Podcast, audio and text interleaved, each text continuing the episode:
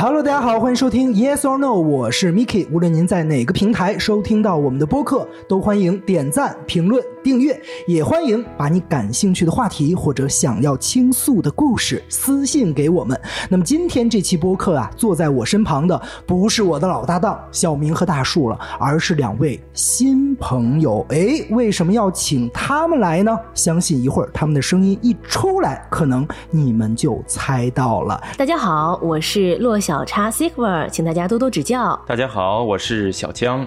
好的，欢迎两位啊。那我来解释一下为什么要请到他们来。最近啊，我们的播客收到了这两条听友的留言。这位叫做范二的小新同学他说：“大树的声音好温柔。”嗯。另外一位啊，我们经常在节目里 Q 到的 Hope Maker 希望制造者，他说小明的声音好解压啊！哎呦，你看我这俩搭档都被夸声音好听，你说说我的压力是不是就大了呀？我就得请到两位声音好听的人，让我来学习一下，请教一下。相信刚才他们俩的自我介绍就已经能让大家感受到了。那我的第一个问题先抛出来啊，你们是什么时候最先有的自己？哎，好像我的声音还挺好听的这件事儿，你对他有了概念啊？其实对我来说吧，我是以前觉得自己声音不好听的那一趴。哎呦，一上来就凡尔赛。就是我应该说是在初中的时候，是对自己的声音自信起来了吧？嗯嗯，我以前声音很扁、很涩的感觉。哦，我会一开始是很向往好听的声音。嗯，因为我本人其实是一个非常重度的声控。哦，嗯嗯，然后我就在模仿那些声音非常好听的配音老师们的声线。嗯哼，嗯，企图自己在自己身上也发掘发掘这样子的一个能力。然后练着练着吧，突然发现，哎，哦，我自己声音好像，哎，也还不错。然后慢慢的就说，嗯，其实这个东西也是要靠自己对自己的自信吧。然后也是要逐步建立起来的。对对对，嗯，然后就相信了，他就自然而然也变好听。嗯哼，哎，那小江呢？其实我们都差不多，因为其实我最开始也没觉得自己的声音到底有多好。那个时候是在高中的时候，呃，参加了学校的广播站。然后没想到到最后呢，他会刷人，刷着刷着刷着，发现哎，自己竟然留下来了，呃，然后呢，那些哎，你已经去参加广播站的这个评选，说明你已经觉得自己的声音还不错了。但是那个时候，我喜欢的可能还不是声音，我只是喜欢那种，呃，传播，或者是说我喜欢展示吧。但是那个时候还没有对自己的声音。抱有多大的希望？嗯嗯，但是到后来发现，哎，学姐学长对我还很认可。嗯，然后后来呢，经过他们的这个介绍呢，就知道了播音主持专业，知道了这个配音。嗯，然后开始慢慢学习。但是其实一直对自己的声音，嗯，没有一个明确的这个界定，还不是那个时候还不知道什么是好的声音。嗯，哎，声音这个东西和长相一样，会遗传自父母吗？我的话呢，我的声音特点。是遗传的，我妈妈其实能听出来，我会有一点鼻音，一点点小小的鼻音的感觉。没听出来，就是嗯，会有。嗯嗯，这样听会有点闷闷的，一点点，就是可能也是确实因为学习过了吧，所以就是它不明显。但以前之所以觉得不好听，也是因为啊，它好闷啊，感觉我说话就别人都听不清一样，我就很着急。就因为这点，以前这一点给我造成了很大的困扰。但现在呢，我也是觉得，我为什么不把我自己的一个个性转换成自己的特点呢？嗯嗯，然后我才有了这样的一个声音。有的时候同学说，如果我不模仿别的老师。的声音声线的话，我的声音辨识度也确实还是挺高的，辨识度高了。对，现在对我来说是还挺有帮助的。嗯，那小江呢？你爸爸的声音也和你一样，就是这种很浑厚？嗯，没有没有。其实我觉得声音这个我还真没有什么太遗传的，就是。我觉得遗传的可能是这种讲话方式，比如说你的平时的口头禅这种，可能还会遗传。但是声音来讲，就是习惯可能会受到影响，但音色也许并不是基因的一种遗传啊。这个咱们都不是专业的学者啊，这个我觉得值得去探讨。有一个专门研究呃基因的那个专家尹烨，你们看到过他的视频吗？啊，华大基因的尹烨，哎，我觉得他可以做一期研究一下，到底音色这个东西。到底是不是能遗传的，嗯，对吧？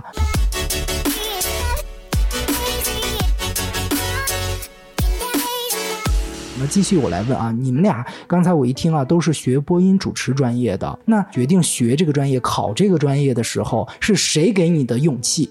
我是自发的。嗯，就像我前面也说，我会自己去模仿那些老师们的声音。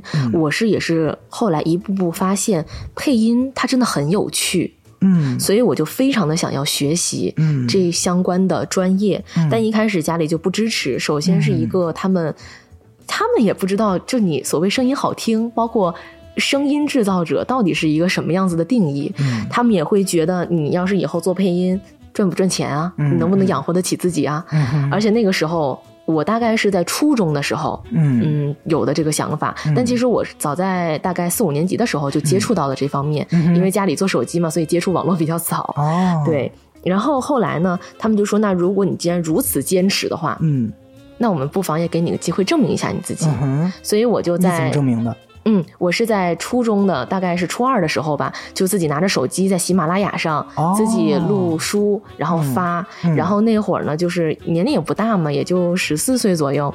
他们就觉得，哎，好像也确实有人听你的东西。哦，就觉得就看到流量了。就是看到了一个希望，也有播放，也有粉丝了。他们转发给自己的亲朋好友的时候，也得到了一些认可。对，然后他们就觉得，哎，好像确实还行，那就支持支持你一下。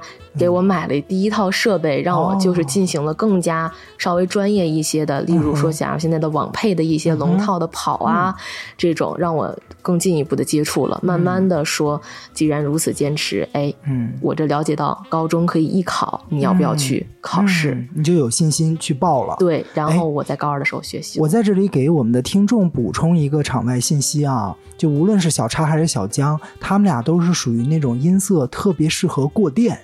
就是通过麦克风录出来，比我现在肉耳听到他们的声音还更好听的那种。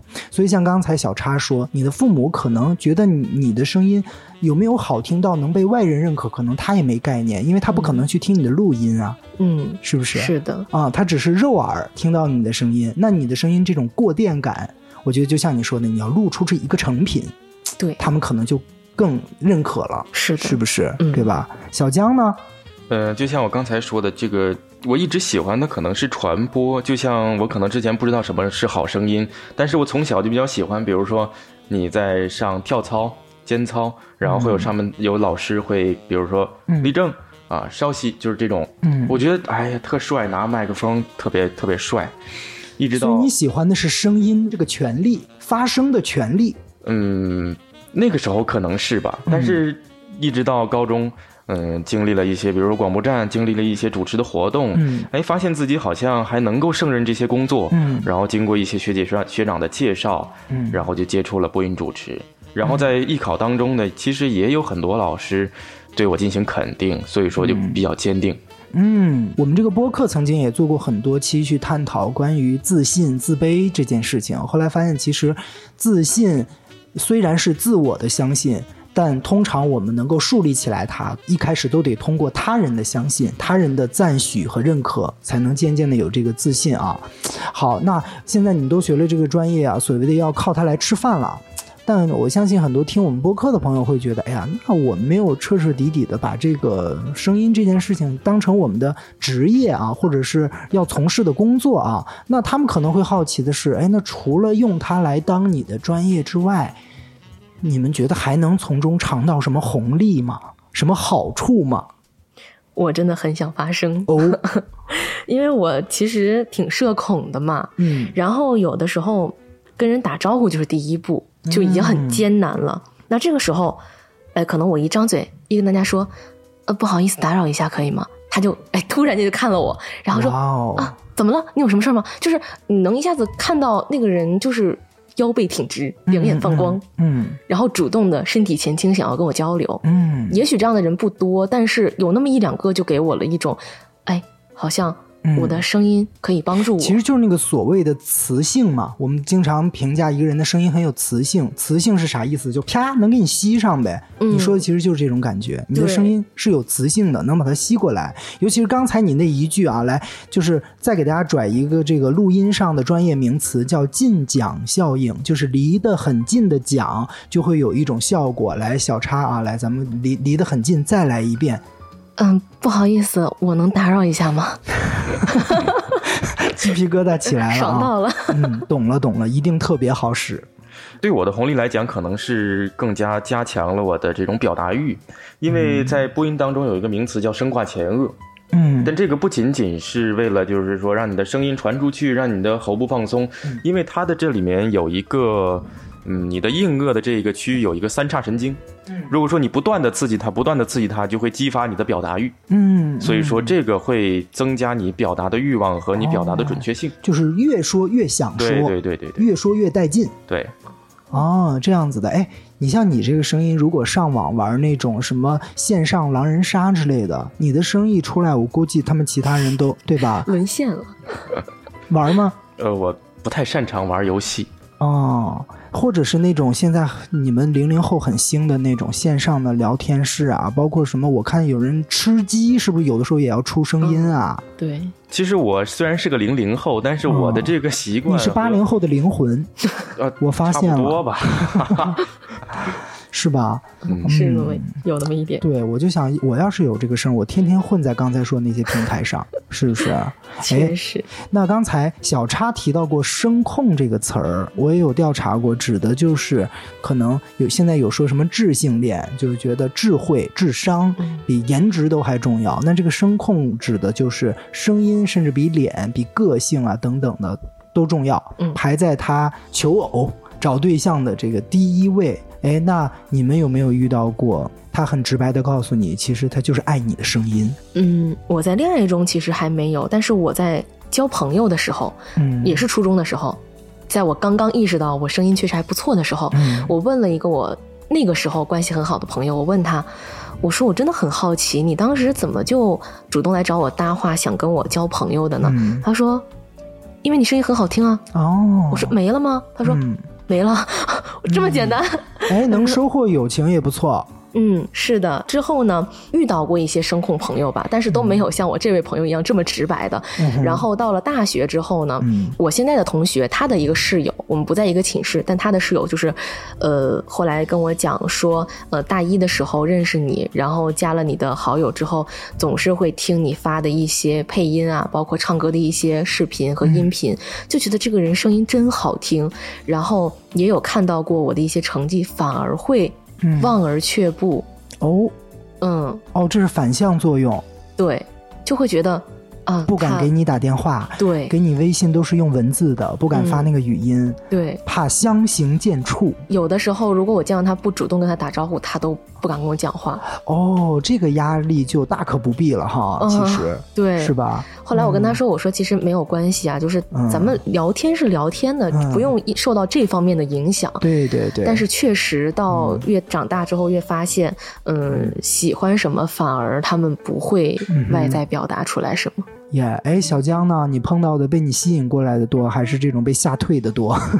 其实我倒没觉得，因为声音吸引过来的这种男朋友也好，女朋友也好，这种没有。我觉得你变相就是想说自己长得帅是吗？那倒也没有，但是其实就老子不屑于还得靠出声，老子往那一站 就已经排队了。道歉。张雨绮是排队到了巴黎，你这至少排队到了哪里啊？但是还真没有。其实我就觉得，你比如说。高中的时候是个艺考生，你在一个普通的这种或者是正常的高中当中，那其他人都是比如说大文大理啦，或者是几选几啦这种，哎，但是唯独哎有这么一个人啊，他每天打扮的跟别人其实都不太一样，还还弄个发型，就挺特立这个鹤立鸡群，但是也不是鹤立鸡群，就挺特别的。嗯，那人家就觉得啊，我想了解一下你是什么样的人呢？我觉得这样还才会吸引，但比如说到了大学之后，大家都这样，那你就就不稀奇了，对，就不稀奇了。嗯，我倒是觉得刚才小叉说到的这个，如果有人欣赏你身上就这个特质，还敢于表达出来，这个其实挺好的。嗯。就是我们东方人有时候都很含蓄，但我觉得现在我们要学会这种真实点赞，嗯，不要只会这朋友圈里的点赞。你喜欢听谁的声音，或者喜欢听他，觉得他唱歌好听，就大胆的夸出来。这件事情其实还是，呃，挺重要的。其实我觉得小江刚才说的，碰到的一些朋友觉得，哎，那男生天天竖个奔头什么之类的啊，其实他也是在点赞，嗯，啊，他内心是在点赞，但是嘴上他不好意思这么直说。对啊，我觉得就他这个声，如果他女朋友不得天天要给你煲电话粥啊 啊！吃着吃饭的说行，咱们饭先吃到这儿，咱们现在各自回家。那个对，或者说，哎，我我蒙上眼睛吧，是吧？啊，没有别的意思啊，大家别。可惜我还没有遇到啊，真的假的？真的没有过呀。主打一个不信，真的就没有。你现在单身吗？对呀。来，这个我广大的播客听众们，如果喜欢小江的声音啊，给我私信啊。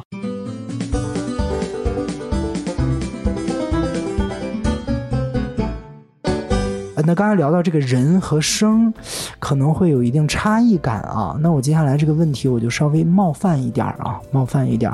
那有没有过有人先是听过你的声音，比如说和你先通过话或者是微信的那种语音，你们打交道之后才见到你本人，他会有点儿嗯对不上号，甚至是失望，嗯，会有吗？有过两次这种类似的情况，但是倒是跟失望不沾边儿，但是也挺有趣的。先是我初中那会儿，因为我也是模仿声线嘛，导致有的时候声音会有点成熟。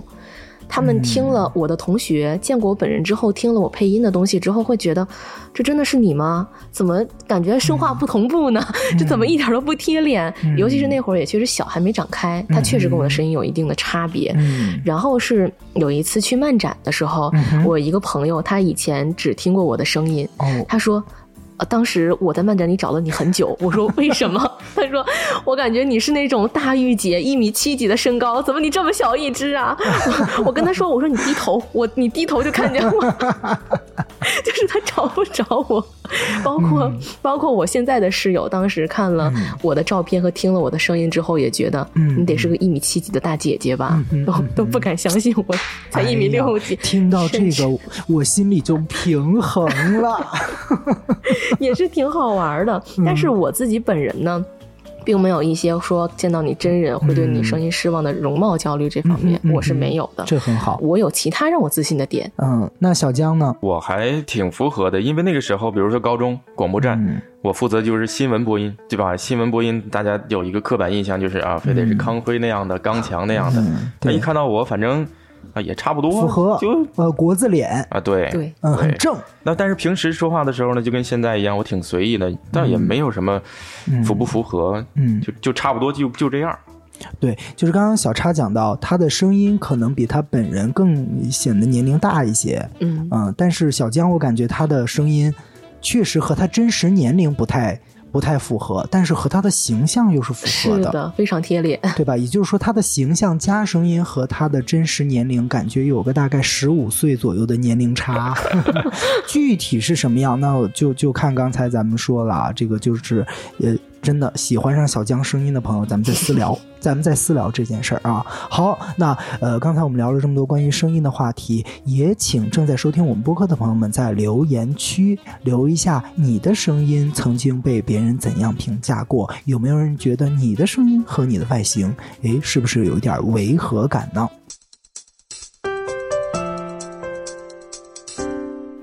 相信很多朋友都有过这种情况啊，就是给别人发出去那个微信的语音，然后大家都会不自觉的回听一下那个小绿条，对不对？然后点开一回听，我靠，这这是这是我的声音吗？这谁的声啊？对吧？刚才录的时候还美美的，结果一回听发现太难听了。哎，那在这里要告诉大家，你自己听到自己的声音和别人听到你的声音不一样，是真的。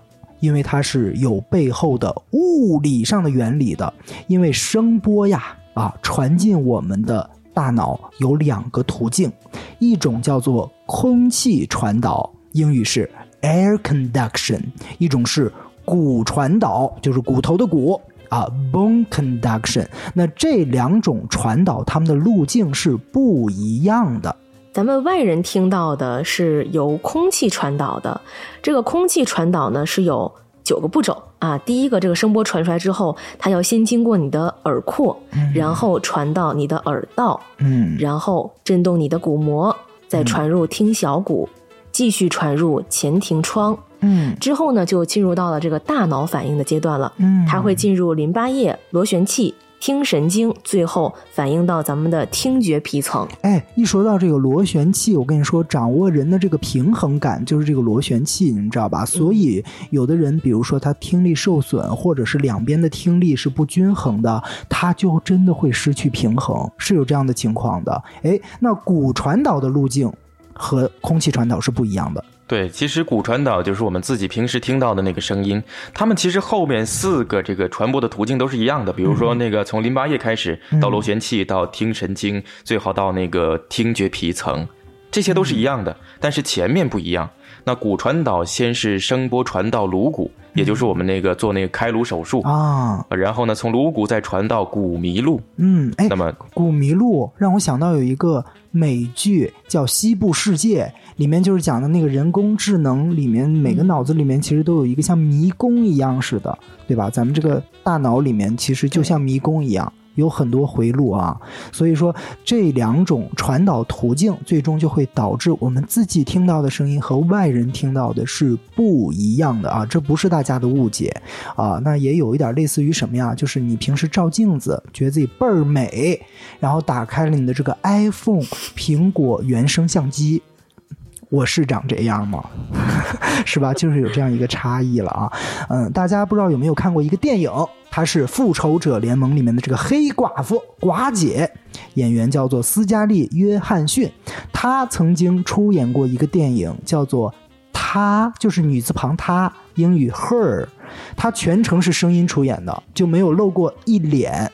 因为他在里面是配的一个相当于 Siri 的一个人工智能，网友就说：“哇，他的这个声音太性感了啊！一听到他声音就听酥了。”据说这个电影也是让很多人知道哦，原来我是声控。于是呢，在宣传电影的时候，记者就让他寡姐来评价一下自己的声音。寡姐竟然说。我和你们所有人都一样。当我第一次听到他们美国人好用那个叫电话录音嘛，就喂你好，我现在不能接电话什么，就这个录音。他说他第一次录完那个时候觉得太难听了，我的声音怎么是这样的？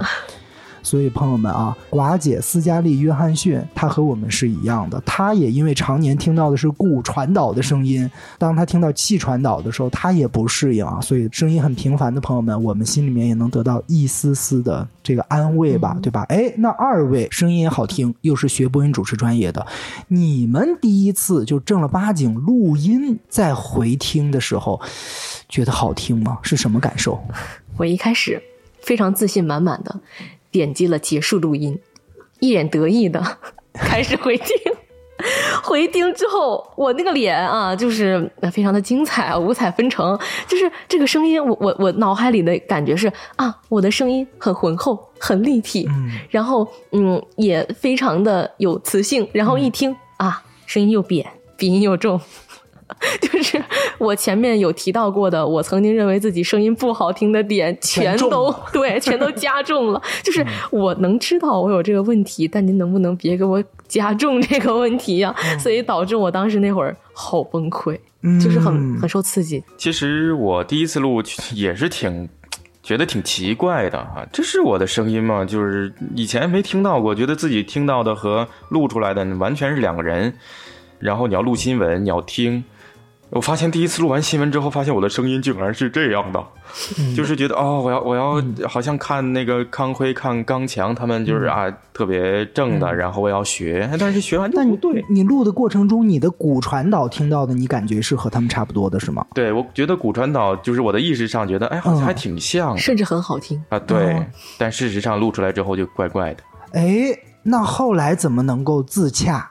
就是我听到我自己不好的点的时候，就发现那我就基于我的录音去矫正自己，嗯，所以我就经常去录，经常去录，然后去听对比，然后就可以做到说我的骨传导可以有一个自己的意识，同时我也可以兼顾到录到麦克风里的感觉，就是要练，就是练了很久。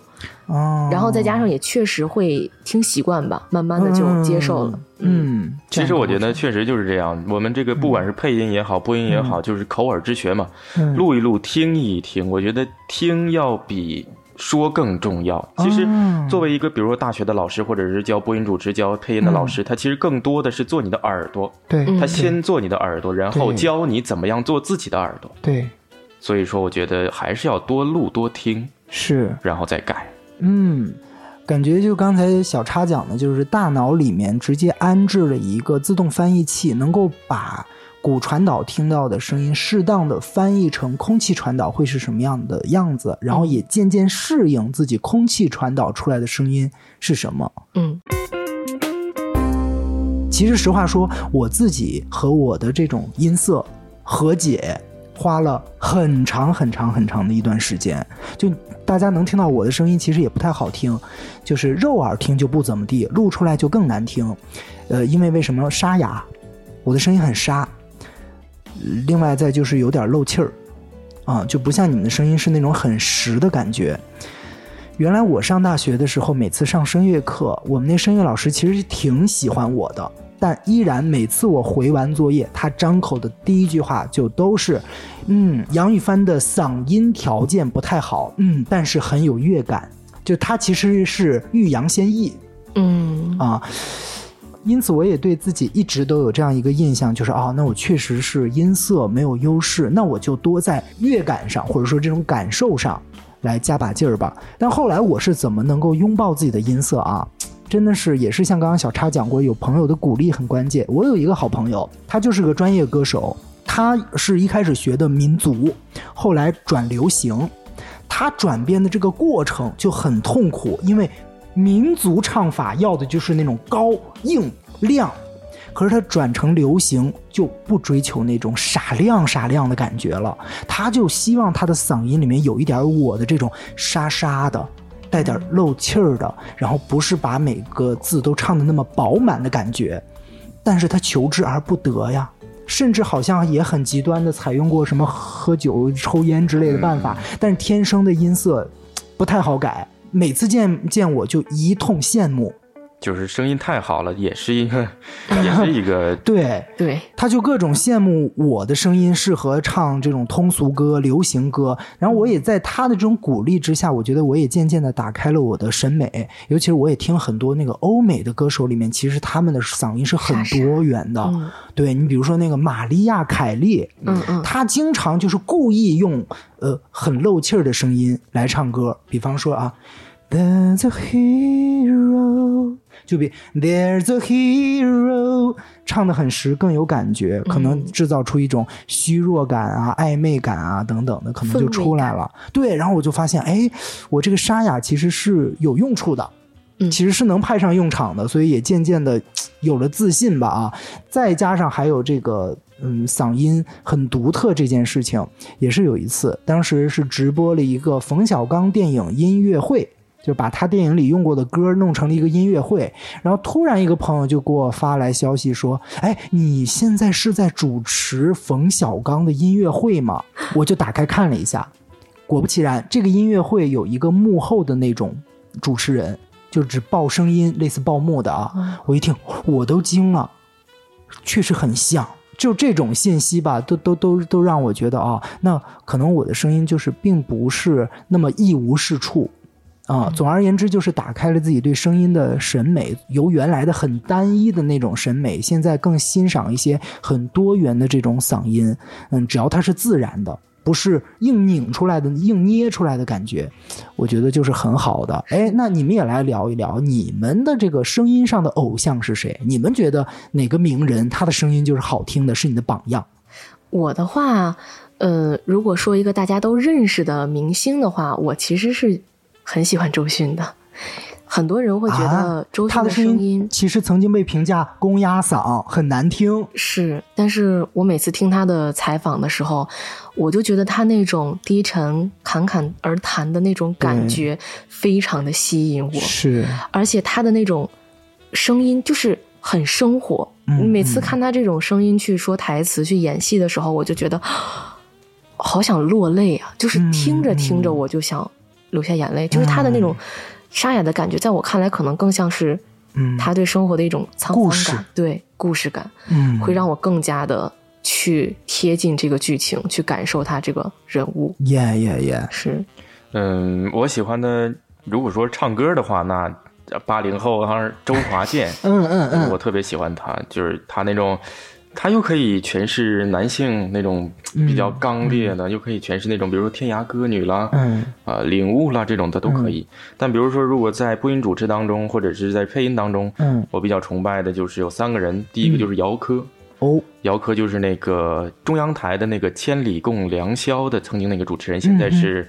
呃，朝花夕拾，嗯，还有那个台呼都是他，嗯，中国之声，呃，对对对。然后第二个就是王明君，哦，他播的《三体》，他配的，呃，我我第一次认识他，其实是在那个《水浒传》的林冲，新《水浒传》。嗯，还有第三个就是李丽宏，哦，李丽宏的声音，《舌尖上的中国》，对对对，很有辨识度，但是他配的人物又。都那么不相同，我觉得这是最厉害的。嗯嗯，哎，对，李丽红老师，我一开始乍一听到《舌尖里》他的声音，也并没有觉得是那种很传统意义上的纪录片配音。对对对，甚至有一点点质疑，哎，他是专业人士吗？对，其实，在纪录片配音当中来讲，李丽红老师是开了一个先河，嗯，因为在他之前都是播，嗯，他之后就是都是说了，而且他没有，就是他没有门槛，他直接卖了过来。对。那刚才我们探讨了这么多关于声音方面的我们的故事也好啊，还有一些我们的看法。我觉得听到这儿了，肯定有我们的听友想说：“哎呦，那你这 Miki 请来两个声音这么好听的人啊，不能老在这给我们在这儿秀优越或者是凡尔赛吧？总得给我们来点干货吧，对吧？嗯，得给我们支几招啊，让我们的声音看看能不能也变得好听一点。”啊，优化一下。那我先来啊，我先抛砖引玉嘛啊，真的是我先把砖抛出来啊。首先，我想说的是，如果你对自己本身的声音音色是不满意的，先要排除一个最基础的，是不是病理有疾病的原因，比如说轻的，你可能有慢性咽炎。嗯，一直有痰，这会阻碍你的发声的，甚至有可能声带小结、声带息肉啊，都可以去查一查。现在的喉镜也是嗯非常发达的。嗯，你像我们知道很多名人，陈奕迅、英国的阿黛尔。他们其实都长过声带小结，然后后来做了手术。我身边也有一个朋友，也是咱们主持圈的，他原来也是一个省台的新闻主持人，他也是曾经有一段时间发现，哎，也没感冒啊，也没上火啊什么之类的，但就是声音又闷又哑。后来一去医院发现，哦，我还真是长了小结，就用用嗓过度了啊。那在这里提示大家。先去看一看，嗯，你的声音如果有有你非常不满意的情况，是不是有可能，嗯，不是你的技巧问题了，可能就是因为所谓的有病。我其实都去看过，刚才我不是说嘛，一直觉得自己声音不好听，呃，一开始先是在自己山东老家去挂了一个专家号。当时那个老专家给我看了一下，就说：“嗯，你这个声不是有病啊，你就是天生这个音色啊。你知不知道那个臧天朔呀？就是朋友啊，朋友啊。他说啊，你就是那样式儿的声音。我当时听完之后，非常的就是懊恼。那怎么办呢？那看来就是没治啊，对吧？那后来呢？来北京之后，也请过一个三甲医院的耳鼻喉科的主任。”嗯，给我看了一下，然后他说：“哎呀，你的声带就是松，你这不是小结呀、息肉之类的，你就是声带松。就是我们说，如果声带紧的人，就像我们那个裤腰带啊、皮带的话，啪一抽，对吧？公园里面的那个老大爷挥鞭子，啪，特脆特响。那你的这个声带它不松吗？你就跟……”抽一块那抹布似的，那就出不来那个脆声。哦，我就知道了，那其实就是我声带松的原因，因此我出来的声音就不清、不亮、不脆。嗯啊，但是我知道其实还是能改善，能更好听一些的。哎，那怎么改善呢？我觉得接下来就得请小叉和小江给我们支几招了。嗯，其实像我刚刚说话的时候，都是一直保持着一个。我们专业上所讲的一个提打挺松这四个状态哦，咱这几个状态，简单来说是什么呢？这个提是提拳肌，也就是抬笑肌。我们笑起来的时候，脸上会有两坨肉肉啊，把它抬起来，就是笑着讲话。嗯，打是什么呢？打牙关。啊，就是张嘴打牙关。咱们打哈欠的时候，嘴会张得很大。嗯，咱可以用那种方式找一找，也不要太过力，要不容易真的会有那个下巴脱臼的风险。咱一定要慢慢来啊，慢慢的这个哎活动活动。嗯，这个张张嘴。嗯。之后这个挺呢，就是挺软腭。嗯，软腭就是咱们上牙上牙膛这后面有一块那个软肉嘛。嗯，咱们就可以把这个地方哎挺起来，就是可以去找一些也是打哈欠，或者说有的时候你你会想呕吐的那种感觉，是会有一些不舒服的，但是要克服一下才能有更好的效果。那之后这个松呢，就是松下巴，就是有的时候下巴咬太紧的话，咱就是可能一说话就很死，咬牙咬牙切齿的跟你讲话。对，那咱一松下来啊，这个声音就自然了，好听了很多。对，如果说我现在不太消极，嗯，不松牙关，嗯，不跳软腭，那我声音就这样了。哦，就就就本身就呃也没有精神，然后也很瘪，一点都不好听。只要咱把这个状态一找回来，哎呦，咱就又有了。嗯，哎，我觉得有的时候美其实可能是通的。你刚刚提到什么？呃，提这个笑肌，包括呃抬起软腭，我看过一些就是怎么拍照。能更好看，嗯，都是通的，对，共通的。包括像唱歌的时候，像咱们 Miki 也学过这个音乐吧，咱们也是要打哈欠，打哈欠，都是有一些共通点的。这样的话，其实它更加先提升的是一个人精神状态上的一个积极，就是你自己先把自己的个人状态调整好了，自然而然声音啊，对，精神就都好了。是的，是的。哎，来，大家划重点，记笔记啊！提打挺松哪四个字？提拳击，打牙关，挺软腭，松下巴。嗯，大家一定要记好了啊！记得仔细的朋友可以在评论区哎秀出来，顺便给大家做一下课代表。是的，刚才小叉说的其实都是在一个生理上的，比如说什么提拳击啊、牙关啊、软腭下巴，都是从生理上来找这个，比如说发生的源头、发生的走向。嗯，但是我其觉得其实更重要的是我们的一个。心理状态哦，就比方说你们刚才说，其实这个发声和比如说照相，嗯，那如果说只是提前机打牙关，那就跟职业假笑没什么区别。那如果说你真的很高兴，你内心真的，比如说我今天就是很开心，那你说出来的话就是开心的。那你如果说你不开心，你再怎么打牙关，那都是假。嗯，哟。倒也是，给咱把高度上去了。所谓的学播音主持都知道要用心发，用心吐字，用爱归音。哎呀，小江一下子给我们把高度提上去了啊！外部的技巧我们固然要学，但是首先真是真诚才是必杀技。是的，对，发自内心的这种情感。对对对，好，那最后我也想说一下啊，那我们在研究声音好听、音色好听的同时，我觉得大家可以想想，你用这样的声音说出来的话到底好不好听呢？你你再好听的音色，再浑厚的声音，你再嗲的声音，但你说出来的那个话它不精听，它是讨人厌的，我觉得也没用。一下子就想到了一个表情包，一个女士，左边是低情商，右边是高情商，对 那个表情包。那我作为一个本身就没有多好听音色的人，我想给大家支的这一招呢，就是说好听的话，可能比好听的声音更重要。好的，再次感谢小叉和小江来到我们的 Yes or No。好，谢谢。好的，那我们下期再见，拜拜，拜拜，下期再见。